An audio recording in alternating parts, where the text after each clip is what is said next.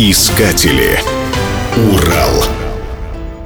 Есть на Таганае уникальное место, которое по праву можно назвать пастбищем ветров. Это высокогорное плато на Дальнем Таганае. Вот что писал о таганайских ветрах Владимир Иванович Пономарев, много лет проработавший начальником метеостанции Таганай-гора. Иногда на запрос по радиостанции «Почему не было связи» приходится отвечать коротким «РД» – оборвала антенну. Принимающий этот сигнал человек обычно, наверное, не задумывается, почему же эту антенну оборвало. Да потому что на Таганае ветровой полюс нашей страны. Средняя годовая скорость ветра 10,3 метра в секунду. Но это средняя. А когда ветер дует со скоростью более 40 метров в секунду, обычно такие ветры бывают зимой, с ноября по февраль. Особенно сильны западные и восточные ветры. Представьте, температура воздуха ниже минус 30 градусов и ветерок, несущийся со скоростью полтораста километров в час и выше. Точную скорость ветра в эти минуты замерить просто невозможно, ибо анимарумбометры вместо положенного двухминутного интервала наблюдений не выдерживали даже 30 секунд выходили из строя.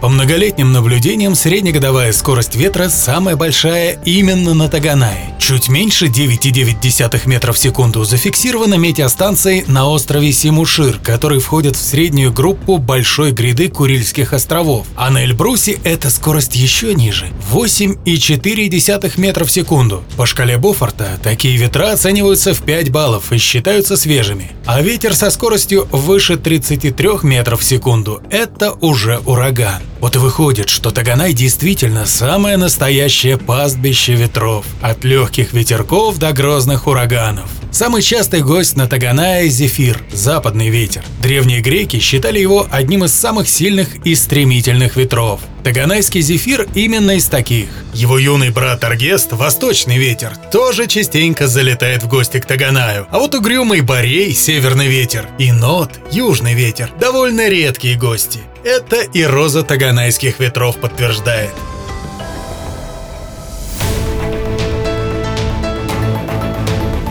Искатели. Урал. Программа создана с использованием гранта президента Российской Федерации, предоставленного Фондом президентских грантов.